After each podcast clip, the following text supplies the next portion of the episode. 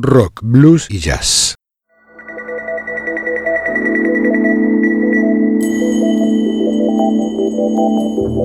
Desde algún rincón de una galaxia lejana llega una señal, una conexión inesperada con el futuro, una puerta sin picaporte, una travesía sin mapas ni brújulas. Esto es Ubik. Oídos para mirar, ojos para escuchar.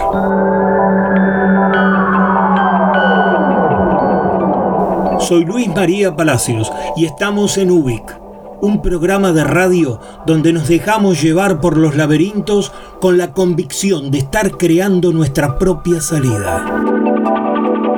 Porque es lunes y son las 22 horas, en el Señor Vivachi Radio Online comienza Ubik, lo que fue y será.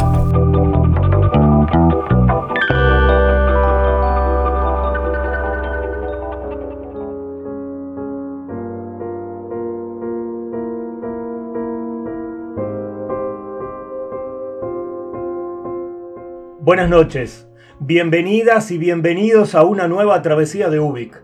Tenemos la nave lista para partir. Pónganse cómodos. Ya despegamos.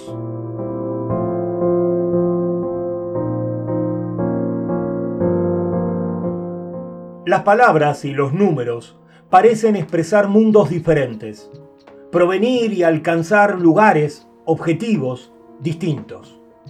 Las palabras son parte esencial de este y cualquier programa de radio. Necesitamos de manera especial de las palabras para comunicarnos con ustedes o para que escriban en el chat online de la radio. ¿Y los números? Los números también, aunque en otro sentido. La computadora donde hago el programa, el streaming del señor Vivachi, la página web y hasta ese teléfono, tablet o el equipo donde ustedes están escuchando ahora dependen para poder funcionar de los números, los algoritmos y la programación. Un mundo un poco más invisible, digamos, pero que también existe. Ceros y unos en sus planetas binarios.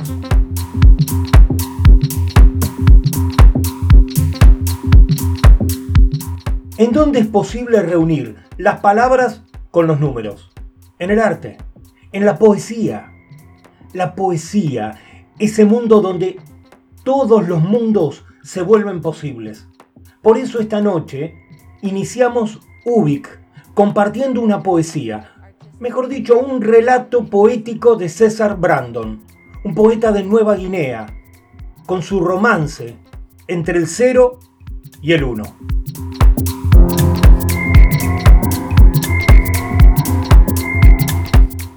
Uno no quería contar con nadie.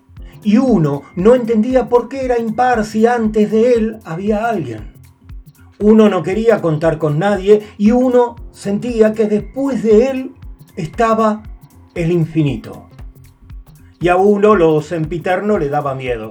Así que uno, muerto de pavor, se fijó en cero. Y cuando uno vio a cero, pensó que cero era el número más bonito que había visto y que, aún viniendo antes que él, era entero. Uno pensó que en cero había encontrado el amor verdadero, que en cero había encontrado a su par. Así que decidió ser sincero con cero y decirle que aunque era un cero a la izquierda, sería el cero que le daría valor y sentido a su vida. Eso de ser el primero ya no le iba, así que debió hacer una gran, gran bienvenida. Juntos eran pura alegría y se contemplaban. Uno tenía cero tolerancia al alcohol, pero con cero se podía tomar una cerveza cero por su aniversario, aunque para eso tuviese que inventarse una fecha cero en el calendario. Cero era algo cerrado y le costaba representar textos, pero junto a uno hacían el perfecto código binario eran los dígitos del barrio y procesaban el amor a diario. Pero uno no sabe lo que tiene hasta que lo pierde. Así que uno perdió a cero. Y para cuando uno se dio cuenta, cero ya contaba de la mano con menos uno, que a pesar de ser algo negativo, le trataba como a una reina. A cero le gustaba que menos uno fuera original, tener un hueco en menos uno, un guion con el que podían jugar. Cero le gustaba que menos uno no fuese uno más, que menos uno no fuese ordinal, que fuese justamente competitivo y que cuando jugasen al uno, menos uno, no le dejase ganar. Cero sentía que a diferencia de uno, menos uno, sí le trataba como un número de verdad. Y menos uno no ponía peros, ni pretendía darle valor a cero poniendo comas entre ellos. Menos uno no tenía complejos, y cuando hacía el amor a menos uno, le encantaba estar bajo cero. Y uno, una vez más, se volvió a quedar solo, separado como una unidad. Sin cero su vida se consumía como una vela. Sin cero el tiempo en él hacía mella. Y uno empezó a contar pero sin cero. Se olvidó de los besos de cero, del sexo con cero, de los celos de cero. Y uno empezó a contar, pero sin cero. Uno se olvidó de cero y le dijo adiós. Uno se olvidó de cero y tal vez hasta del amor y empezó a contar hasta donde más miedo les daba, hasta el infinito. O tal vez solo hasta dos.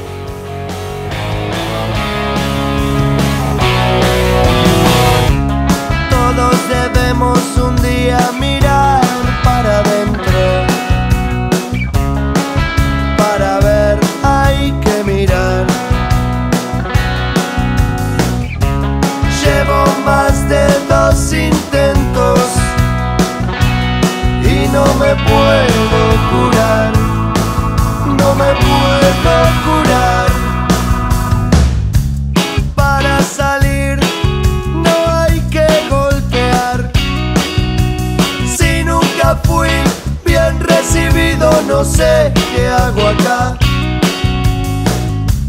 Hoy me despido de todo, todo lo que me hizo mal, todo lo que me hizo mal. Yo quiero estar a la izquierda del cero. No me analices, no voy a cambiar. Yo sé que no siempre gana el que pega primero. Pero no sirve dejarse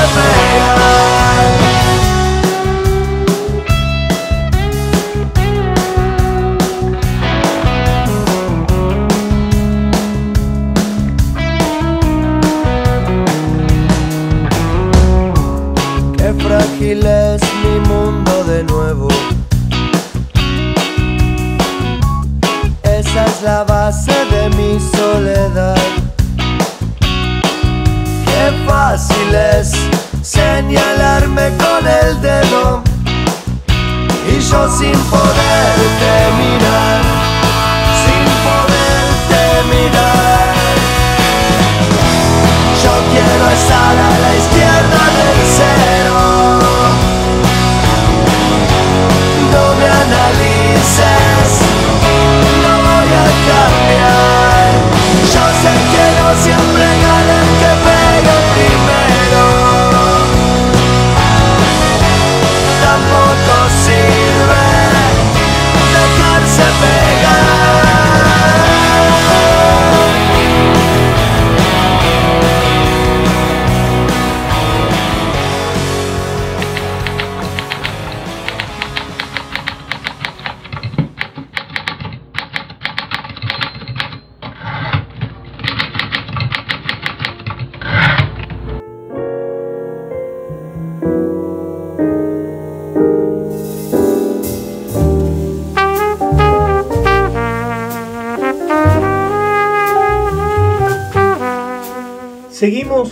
Historia de Chenaik y Tony queriendo salir de la casa donde los tienen encerrados. Han luchado con dos tipos en la terraza y luego bajan para recorrer el lugar buscando una salida. Hasta que algo pasó.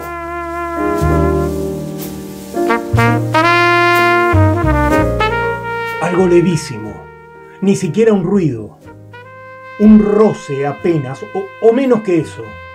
Echenike soltó todo, giró con el arma levantada, algo había cambiado y de pronto supo que era.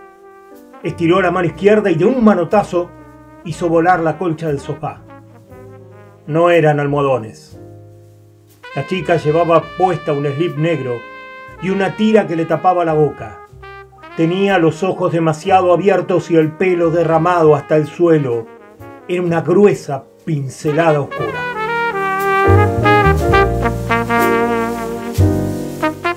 Capítulo 9. Un día más. La muchacha se arrastró como pudo hasta el apoyabrazos más lejano, con las pupilas dilatadas y los labios temblorosos, deformados por la mordaza. Echenike vio las muñecas atadas, ese cuerpo cubierto de moretones, machucado por el terror como un animalito acorralado. Y entonces la reconoció.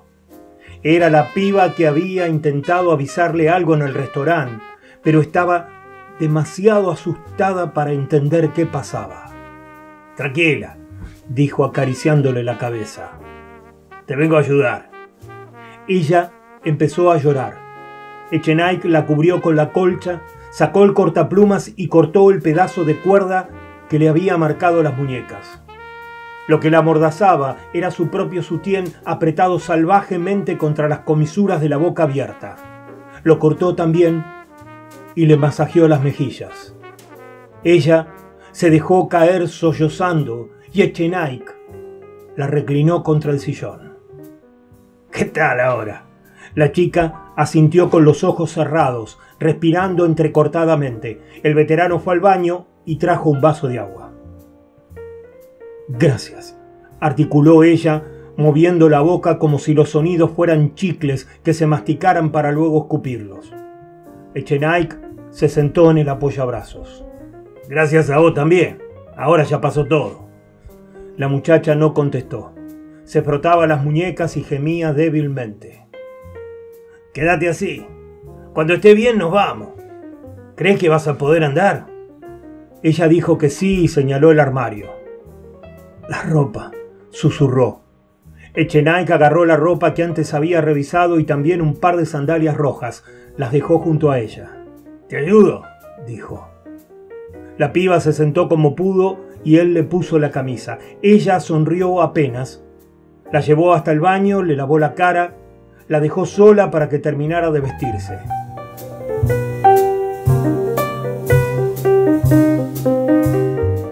Pasó con, con Marchese y el gallego? preguntó al salir. El de la camisa cuadro se comió la baldosa del patio. El otro duerme arriba con la cabeza rota. ¿Había alguien más? Creo que no. Echenike se paseó por la pieza. Hurgó bajo el sillón, pateó las revistas. No había nada más ahí. ¿Cómo te llamas? Chola. Chola Benítez. Y se animó a ir un poquito más lejos. ¿Sabés qué pasó con Alfredo? No. En el momento de los tiros me desmayaron y no desperté hasta hace un rato en la terraza. ¿Qué lugar es este? La chica se encogió de hombros. ¿Sos amiga de Alfredo? Ella asintió. Se le escapó otro sollozo. Echenay comprendió que no era el momento para preguntar nada. La tomó del brazo para ayudarla a levantarse. Vamos ahora, dijo. Hay que irse de acá. Cuando la piba levantó la mirada dio un grito. Echenay giró con el arma martillada. No llegó a disparar. Tony García estaba parado en el marco de la puerta con un hacha en la mano. Tenés para mucho. La salida del fondo ya está abierta. Chola los miró alternativamente sin entender. Vamos a salir por atrás, dijo Echenay. Puede haber vigilancia en la entrada. ¿Es de noche? Todavía sí. Deben haber pasado cinco o seis horas desde el tiroteo. No puede ser, dijo Chola. Yo estuve en otro lugar y había luz cuando me trajeron acá. El veterano Se volvió al espejo y tanteó la barba crecida. Entendió la sensación de hambre. Todo un día planchados, murmuró.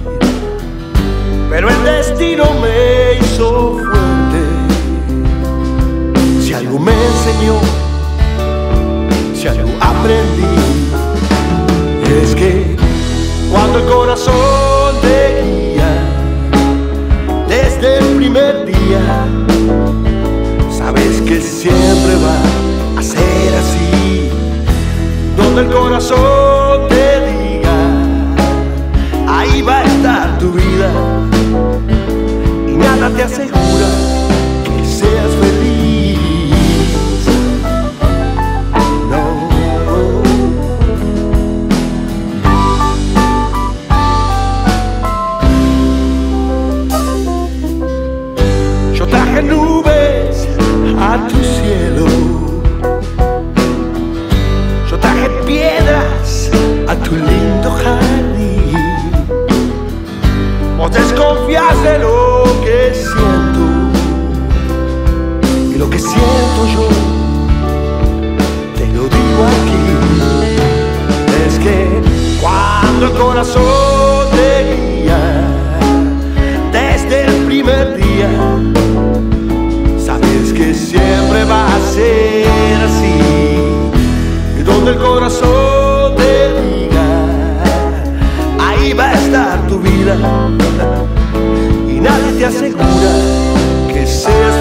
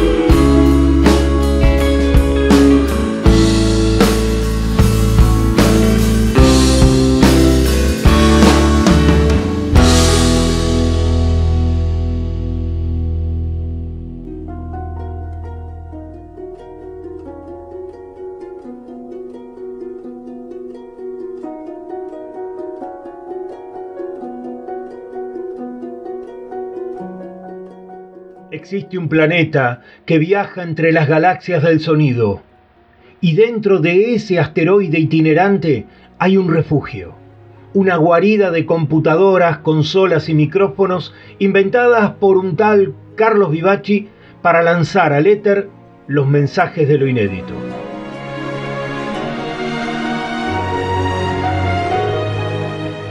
Desde esta madriguera artística llamada El Señor Vivaci Radio Online se emite UBIC, como hoy, como cada lunes a las 22 horas.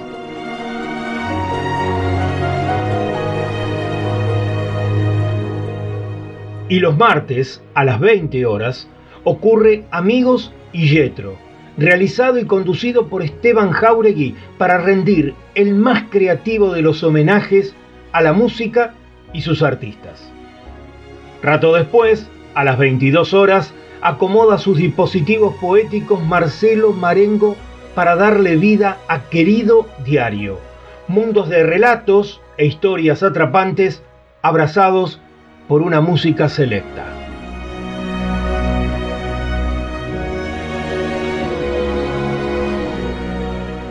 La radio está encendida y emitiendo las 24 horas. Sin embargo, cuando es miércoles y dan las 20 horas, se registra intenso tráfico sonoro justo en el momento que ocurre Nuevos Aires. Es el talento radial de Dick Di Blasio trayendo toda la movida emergente del arte independiente. Dentro de ese vigor radial, a las 22 horas, sucede el programa que le da sentido y proyección a esta radio. El señor Vivaci, una nave de itinerarios musicales con novedosos descubrimientos conducido con el personal estilo de Carlos Vivaci.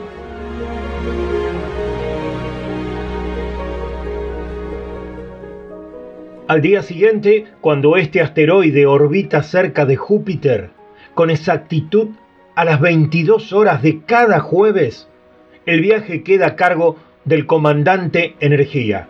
Se trata de B y B, baterías y vinos.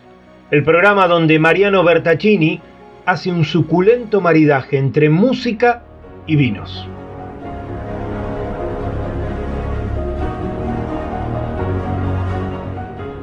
Dominicus es domingo y según la etimología es el día del Señor. Según esta radio, es el día del Señor Vivaci. Bonus track. A las 20 horas vuelve Carlos Vivaci. Cada domingo llega con oyentes, con amigos y entre todos arman un fogón radial inusitado.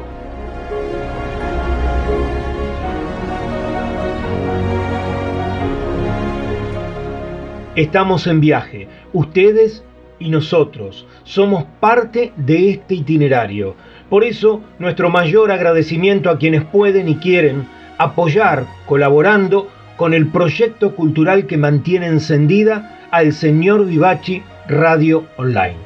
En esta página, donde estás escuchando la radio, podés dejar tu aporte y sostener la vitalidad de esta bella locura radiofónica. Muchas gracias.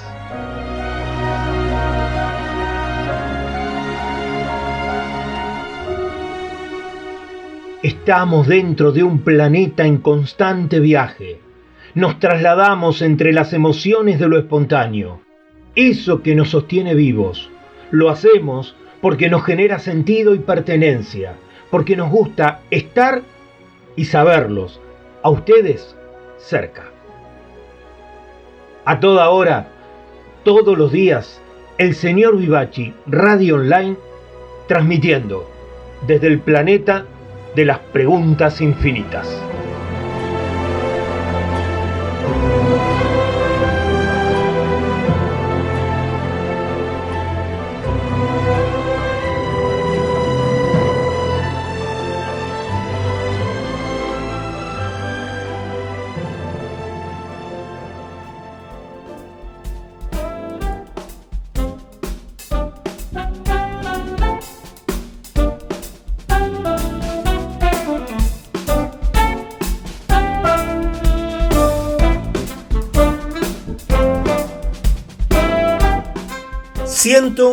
Luego existo.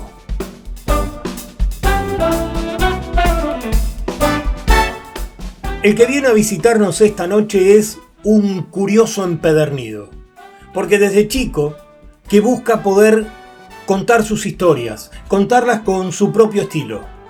Es licenciado y doctor en filosofía, investigador del CONICET y profesor universitario en la UBA, en la Universidad de Itela y en la Universidad San Andrés.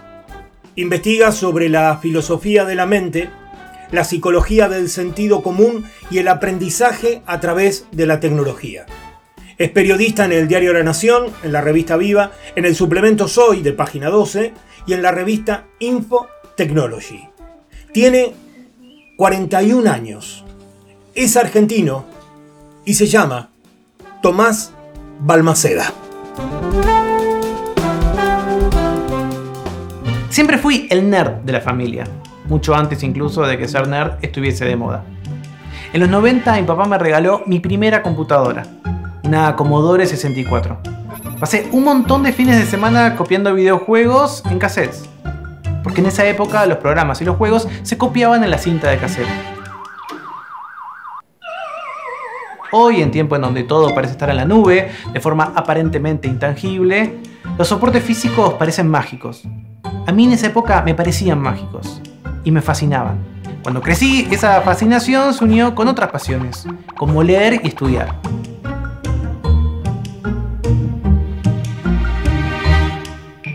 A la hora de elegir qué carrera, qué oficio seguir, pensé qué me permitiría hacer toda la vida lo que más me gustaba, que era estudiar. Por eso elegí filosofía. Hoy soy doctor en filosofía. Dos veces hablé con mis papás sobre mi futuro. En una les conté que quería ser filósofo y en la otra les conté que era gay. Los dos coinciden en que les preocupó mucho más lo primero, porque creyeron que yo nunca iba a tener trabajo y que me iban a tener que ayudar toda la vida. Por suerte trabajo de los 23 años y soy muy feliz como filósofo. Durante más de 10 años me dediqué a la filosofía de la mente, que es el espacio de reflexión acerca de cómo pensamos. Sin embargo, nunca dejé de ser el hijo, el nieto, el sobrino al que acudían cuando la computadora andaba lenta. Tampoco el chico que miraba con interés las especificaciones del último smartphone, más o menos con la misma pasión que otros de mis amigos miraban la última formación de boca o la cilindrada de su última moto. Cuando esos temas me empezaron a cansar, me empecé a preguntar por otros ámbitos de lo mental. Y apareció una pregunta que muchos se han hecho. ¿Pueden pensar las máquinas? ¿Podrías decirlo de nuevo? No te oí bien. Es por eso que hoy estudio filosofía de la tecnología. Sí, sí, porque los filósofos y las filósofas no solamente leemos a Platón y Aristóteles, sino que también nos hacemos preguntas sobre la vida cotidiana. Quizás la pregunta de si las máquinas pueden pensar no te resulte ni tan increíble ni tan novedosa. Bueno, eso es porque hoy escuchamos hablar un montón acerca de inteligencia artificial. Lo escuchamos en los portales, en la radio, incluso en la publicidad de un banco. Hablar de inteligencia artificial está de moda, pero es una pregunta muy reciente. El primero que la formuló de una manera concreta fue un inglés, Alan Turing, en 1950. Él se preguntó justamente si las máquinas podían pensar. Y lo primero que descubrió es que todo depende de qué significa exactamente pensar. Y eso es una cuestión en la que no es fácil ponerse de acuerdo. Hoy, cuando hablamos de inteligencia artificial, solemos referirnos a los algoritmos de aprendizaje automatizado. Son aquellos que nos permiten almacenar y procesar volúmenes muy grandes de información. Estos algoritmos hacen tareas que consideramos inteligentes, como detectar patrones o hacer buenas predicciones son los que están detrás, por ejemplo, de Alexa o de Siri, que pueden reconocer nuestra voz y lo que le queremos decir. Están también detrás de esas recomendaciones increíbles, como por ejemplo una serie danesa de la que jamás oíste hablar y que seguro te va a gustar. Tomás, Siri tiene algo especial para ti hoy. Cuando uno trabaja con algoritmos, lo importante no es lo que uno quiere que haga, sino lo que uno pide que haga. Les cuento una historia real. Un grupo de científicos alimentó a un algoritmo con toda la información de un vuelo tipo de avión, cantidad de pasajeros, detalles de la ruta, y le pidió que le diga la forma más eficiente de hacerlo aterrizar. El algoritmo dio su veredicto. La manera más eficiente era hacer colapsar todos los sistemas en pleno vuelo y dejar que se estrelle. Su lógica era impecable. Un algoritmo, una computadora, no hace lo que uno quiere que haga, hace lo que uno le pide que haga. Hagamos un experimento. Una de las áreas más exitosas de aplicación de los algoritmos de inteligencia artificial es la navegación en ciudades. Yo hace 20 años que vivo en la ciudad y todavía hoy me sigo perdiendo en ciertas calles o en ciertos barrios. Por eso le pedí a un grupo de programadores que me hiciera un sistema absolutamente personalizado para que no me pierda más. Vamos a probarlo. ¿Cuál es el mejor camino para llegar desde Plaza de Mayo hasta el Teatro Colón? La mejor forma de llegar desde aquí hasta el Teatro Colón es una línea recta desde este punto hasta ese edificio. La lógica es impecable. Sin embargo, me voy a estrolar contra el primer edificio que quiero atravesar caminando en línea recta. Vamos a probar de nuevo. ¿Cuál es el mejor camino para llegar desde Plaza de Mayo hasta el Teatro Colón? La manera más rápida para llegar desde aquí hasta el Teatro Colón en este momento es agarrar diagonal norte, doblar en la calle Esmeralda y luego a la altura de la valle tomar la avenida Corrientes y caminar hasta ese edificio. Bueno, es una buena respuesta. A mí lo que me pasa es que, por motivos que no vienen al caso, la calle de la Valle no me copa. Así que voy a ver si me da una respuesta mejor. ¿Cuál es el mejor camino para llegar desde Plaza de Mayo hasta el Teatro Colón? Camina derecho por 25 de mayo hasta la valle, así no te cruzas con esa disquería a la que solías ir con tu ex, que aún hoy pasas y te pone triste. Ok, mucha información personal. Sin embargo, es una buena respuesta. Confirmamos entonces que definir qué es inteligencia no es fácil y que no hay una única respuesta. Determinar si algo o alguien es inteligente depende tanto del sujeto que estamos analizando como de aquel que evalúa. Esto me lleva a una pregunta que me viene dando vueltas en la cabeza desde hace mucho tiempo. ¿Podremos nosotros crear una inteligencia diferente de la nuestra? No hay duda de que los algoritmos de aprendizaje automatizado están cambiando nuestra vida de una manera profunda e inaudita. Pero no sé si hemos avanzado en algo en la respuesta a la pregunta de Turing. Hemos creado computadoras y sistemas increíblemente veloces para muchas tareas, pero no las resuelven necesariamente mejor. Solo las resuelven más rápido. Los debates actuales en filosofía de la inteligencia artificial giran alrededor de cómo nuestros errores son repetidos y perpetuados por los algoritmos. Los dispositivos actuales son tan sabios, pero tan necios como nosotros. Sin embargo, son mucho más poderosos y más rápidos. Esto me lleva a otra pregunta. ¿Podremos reconocer una inteligencia diferente de la nuestra? Bueno, la humanidad no tiene un gran historial lidiando con lo distinto. Pasaron casi 100 años entre que Colón pisó nuestro continente y Europa determinó que los y las habitantes de América éramos personas. Hoy los movimientos contra la crueldad animal nos están enseñando que puede haber personas no humanas. La historia no deja de sorprendernos y tenemos que empezar a discutir acerca de la existencia de inteligencias que pueden ser distintas de las nuestras. Como no tenemos buenos antecedentes tratando lo diferente, mi invitación hoy es a que empecemos a pensar sobre otras inteligencias.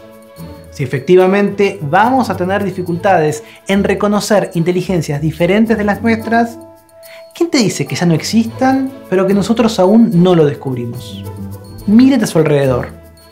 ¿Y si estamos rodeados de personas humanas y no humanas y no lo sabemos?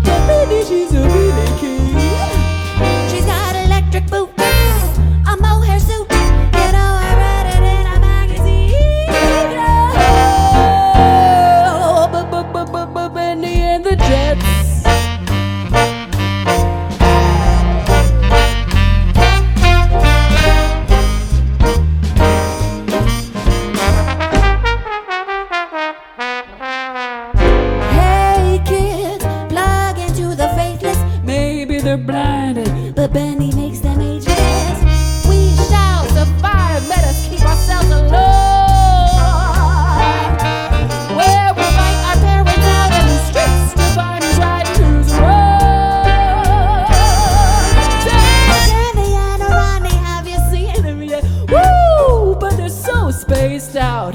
But but but but but Bendy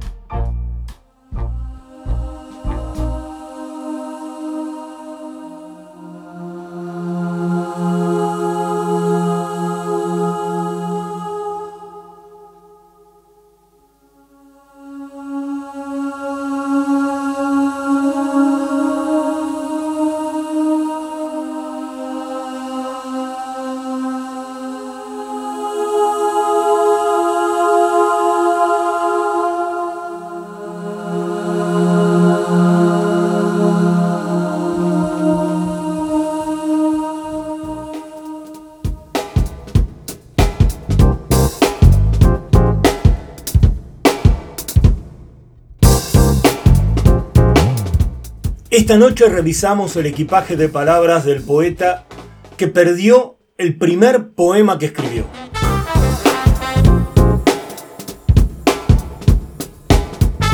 Lo perdió junto a otros centenares de poemas en una estación de Miami. Llevaba en su valija 50 poemas por cada juego de ropa interior. En uno de esos trenes repletos de pasajeros, al abrir la valija, volaron los poemas por todos lados.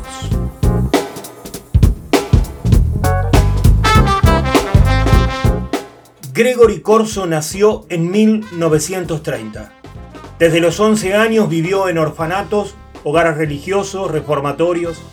Quiso ser poeta a los 13 años. Para vivir robaba objetos menores y dormía en tejados o en subtes. Lo metieron en cana a los 17 por robar una oficina y en la cárcel se dedicó a leer y leer un sinnúmero de libros. Y esto fue todo lo que tuvo desde que nació.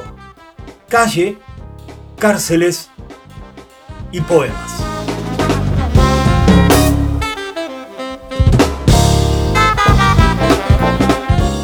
Sí, soy yo. Esta casa de mí se ha transformado en algo evidentemente absurdo. Creyendo que cuando yo era perseguido no solo me encontraría a mí mismo, sino también a todo un rebaño de yoes, yoes pasados, yoes futuros, un carro cargado de ellos y todos estos años. ¿Y a dónde he llegado en este punto del tiempo? Este no es el mismo espejo que contemplé hace años. Es el espejo que cambia. Nunca el pobre Gregory, eh, en la vida, en la vida. Donde fui, fui. Donde me detuve, me detuve. Cuando hablé, hablé. Cuando escuché, escuché. Lo que comí, comí. Lo que amé, amé. Pero ¿qué puedo decir acerca de donde fui? No fui. Donde me detuve, continué mi camino. Cuando hablé, escuché. Cuando escuché, hablé. Cuando ayuné, comí. Y cuando amaba, no deseaba odiar. Ahora veo a las personas como las ve la policía. También veo a las monjas del mismo modo en que veo a los Hare Krishnas. No tengo representante, me disgusta la idea de un poeta con representante. Sin embargo, Ginsey y Farley tienen uno y hacen pilas de plata con ellos, se vuelven más famosos también. Quizás debería contratar un representante.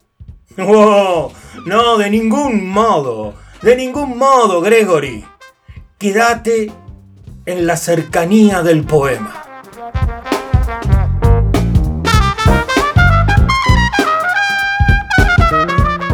Poeta hablando consigo mismo ante el espejo. Gregory Corso.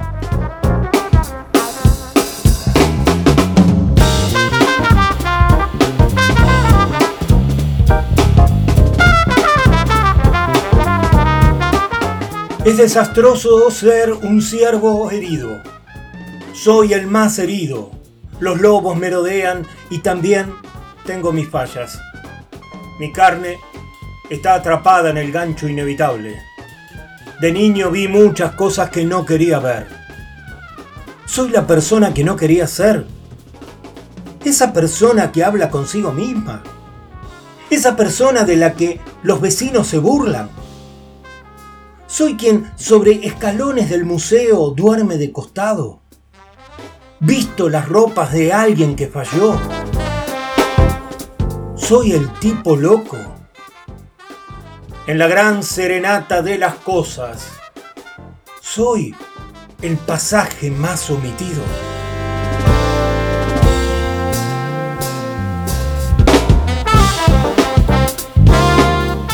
Hola, de Gregory Corso.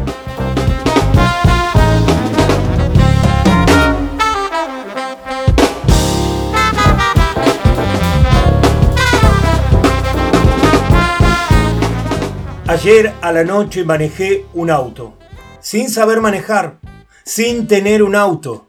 Manejé y atropellé gente que amaba. Fui a 180 por un pueblo. Paré en Hatchville y dormí en el asiento de atrás, entusiasmado con mi nueva vida.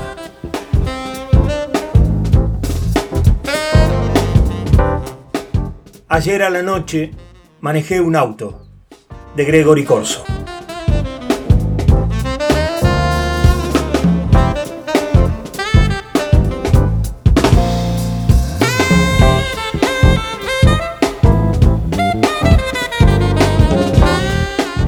Conservar amigos, ganar amigos y hasta recuperar a los amigos perdidos. Él no tenía amigos, se hizo amigo de todos. Un amigo te dará su vida. Los conocidos nunca pueden hacerse amigos. Algunos amigos quieren ser amigos de todo el mundo. Hay amigos que te alejan de los amigos. Los amigos creen en la amistad con una venganza. Algunos amigos siempre te quieren hacer favores. Algunos quieren llegar siempre cerca tuyo. No me podés hacer esto, yo soy tu amigo.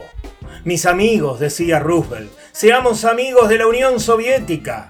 El viejo Scrooge conoció la alegría en una Navidad sin amigos.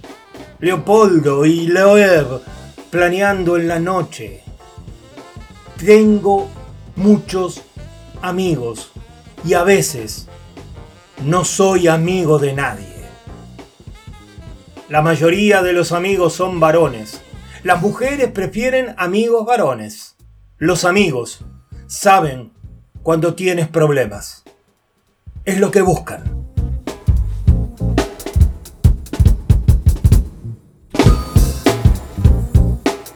Amigo de Gregory Corso.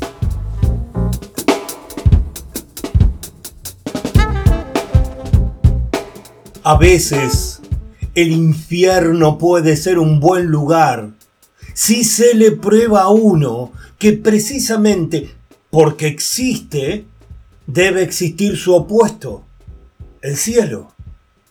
¿Y cuál era ese cielo? La poesía. Gregory Corso, el poeta espía, el beatnik, el que también quiso espiar a la muerte, tanto que se ocupó de escribir su propio epitafio, el que hoy mismo figura en el cementerio de Roma cincelado en su lápida. Espíritu es vida, fluye a través de mí interminablemente, como un río sin miedo a llegar a ser el mar. Gregory Corso.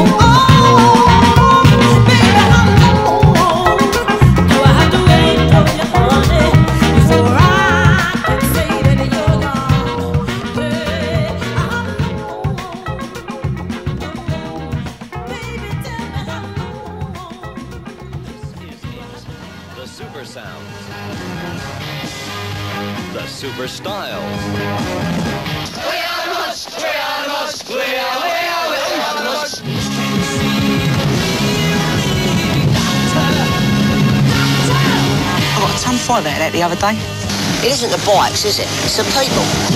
And the people who write these things are states. Esta vez, el manifiesto se lo vamos a dedicar a una película nacida de un disco estupendo.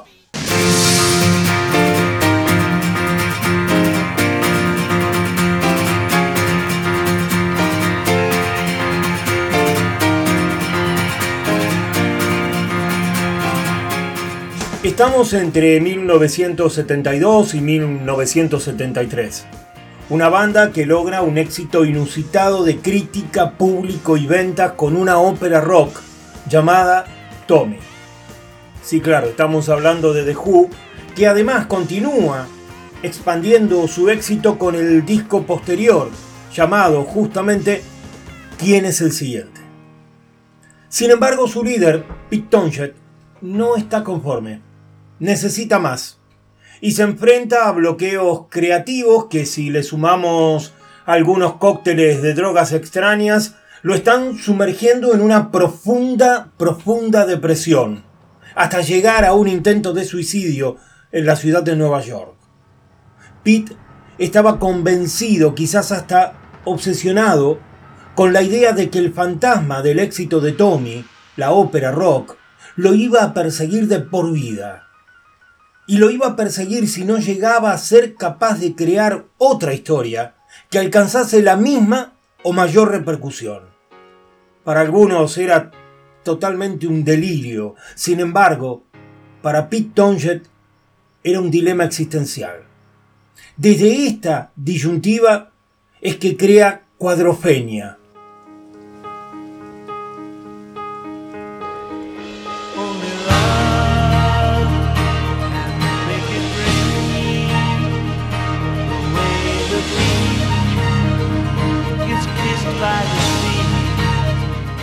una obra conceptual que supo trazar su propia trayectoria, crear su propia historia y llegar del disco a ser una película.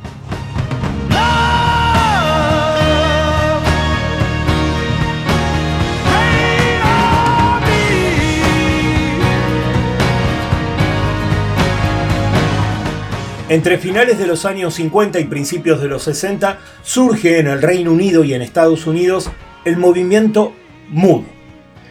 Chicos de clase media que vestían de forma impecable con trajes entallados italianos y se mostraban apasionados por las motos scooter como la Vespa o la Lambretta. Una costumbre adquirida cuando el transporte público dejaba de funcionar temprano y los Mood querían salir a vivir la noche londinense y poder mostrar sus nuevos pasos de baile. El término mood surge porque en sus principios eran seguidores del modern jazz, aunque luego sumaron el soul africano, el ska jamaiquino y el rhythm and blues. Sus rivales por entonces eran los rockers, una tribu urbana con una estética definida con peinados con jopos, largas patillas, pantalones arremangados en las botamangas, cazadoras de cuero y camisas de color blanco. Viajaban en motocicletas y sostenían una estética cercana a la de sus ídolos, Elvis Presley, Marlon Brando, Chuck Berry y James Dean entre otros. Ellos, los rockers, eran los que rondaban los suburbios de las ciudades. Nació entonces una rivalidad cultural entre los moods y los rockers.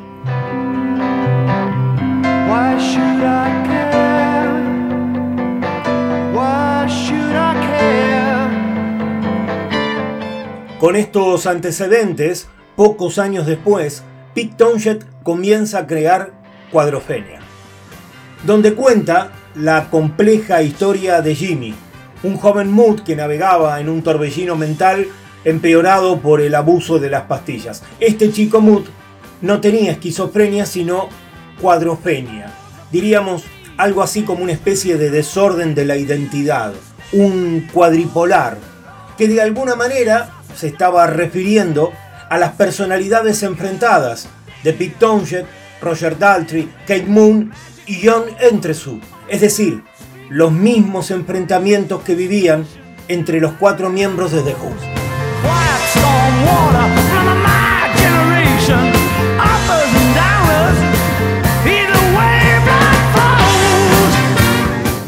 Cuadrofenia se convierte en película en 1979, con las actuaciones de Phil Daniels interpretando a Jimmy justamente, nuestro mood protagonista, y con excelentes actuaciones de Toya Wilcox, la actriz y cantante que actualmente está casada con Robert Fripp, o Timothy Spall, destacado actor en películas de Harry Potter o en El discurso del rey. Y también estaba Sting, quien encarna al jefe de los policías, todos dirigidos por Frank Rudan, reconocido director inglés que además es el inventor del formato televisivo mundial conocido como MasterChef. La historia de Jimmy Cooper, un joven londinense de clase obrera que a través del prisma de su rabia adolescente siente vivir una vida vacía y sin futuro contra la que decide rebelarse. Atrapado en un trabajo mediocre, con problemas para relacionarse, detesta a sus padres y a su hermana y no soporta regresar cada noche al domicilio familiar donde siente que es nadie. Mientras que en las noches, dentro de su pandilla, se siente un protagonista especial de lo que pasa.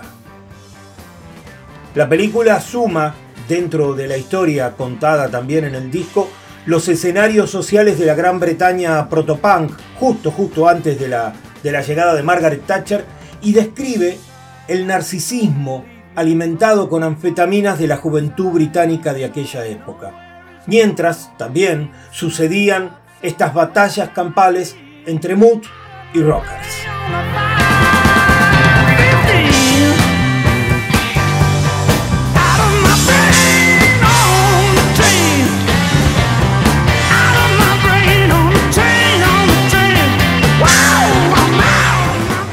Sobre Cuadrofenia, diría, tiempo después, el propio Pete Townshend. Entonces pensé que tenía que crear una historia que tuviera ese mismo potencial, que le llegase a la gente de la misma forma que les había llegado Tommy, pero partiendo de unos presupuestos radicalmente distintos. Tommy era un personaje de ficción, una fantasía, en cierto modo una fábula sobre la fama, la adulación y el poder. Era alguien que cualquiera se podría imaginar, pero no verse identificado en él, ni en su tiempo, ni en su trayectoria vital. Ahora tenía que crear un personaje con el que sí se pudieran identificar, verse reflejados personalmente en él, en un ambiente, un escenario y un lugar que conocieran, en el que hubieran vivido, que fuese real.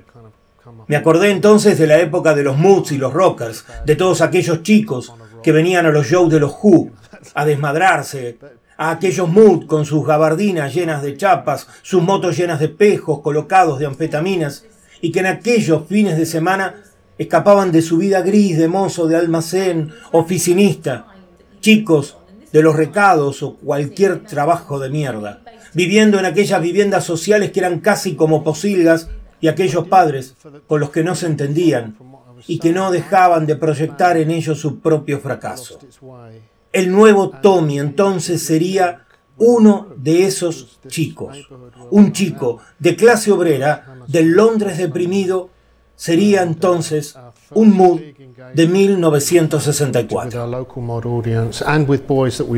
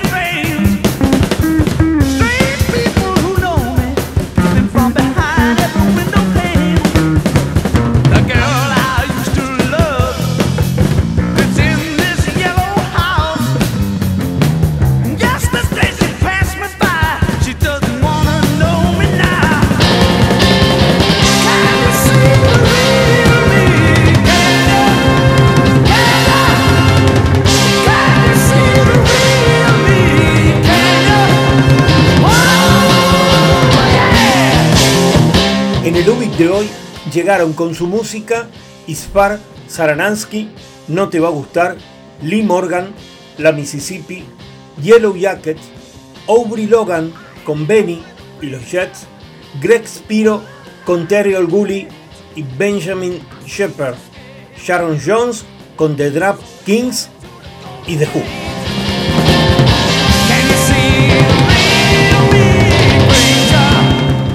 Gracias por estar en Ubik. Gracias por ser parte del señor Vivaci y a quienes puedan colaborar para sostener este proyecto cultural, nuestro afectuoso agradecimiento por sostener viva esta hermosa locura radial. Somos un programa de radio. Somos Ubik. Somos lo que deseamos ser. Buenas noches y buena vida.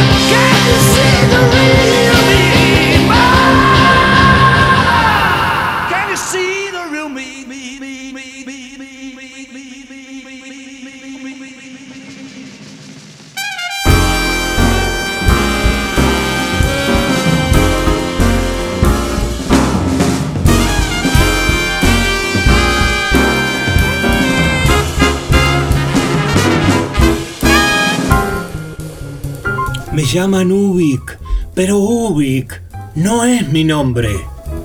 Yo soy, yo seré siempre.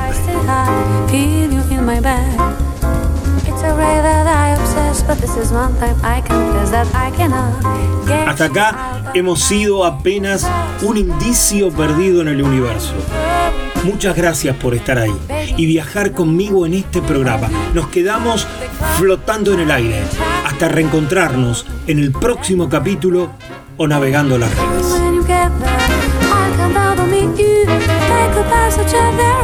Y no te olvides, estás invitado a sumarte a cada programa de este oasis radial llamado El Señor Vivaci Radio Online.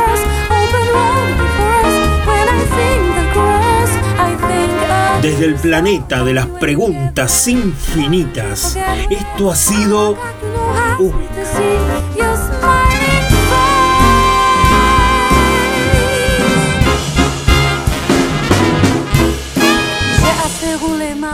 Buena vida, cuídense y hasta la próxima. Faire confiance en son destin sans faire de trop grands calculs et puis sourire devant les surprises. Uy, lo que fue y será.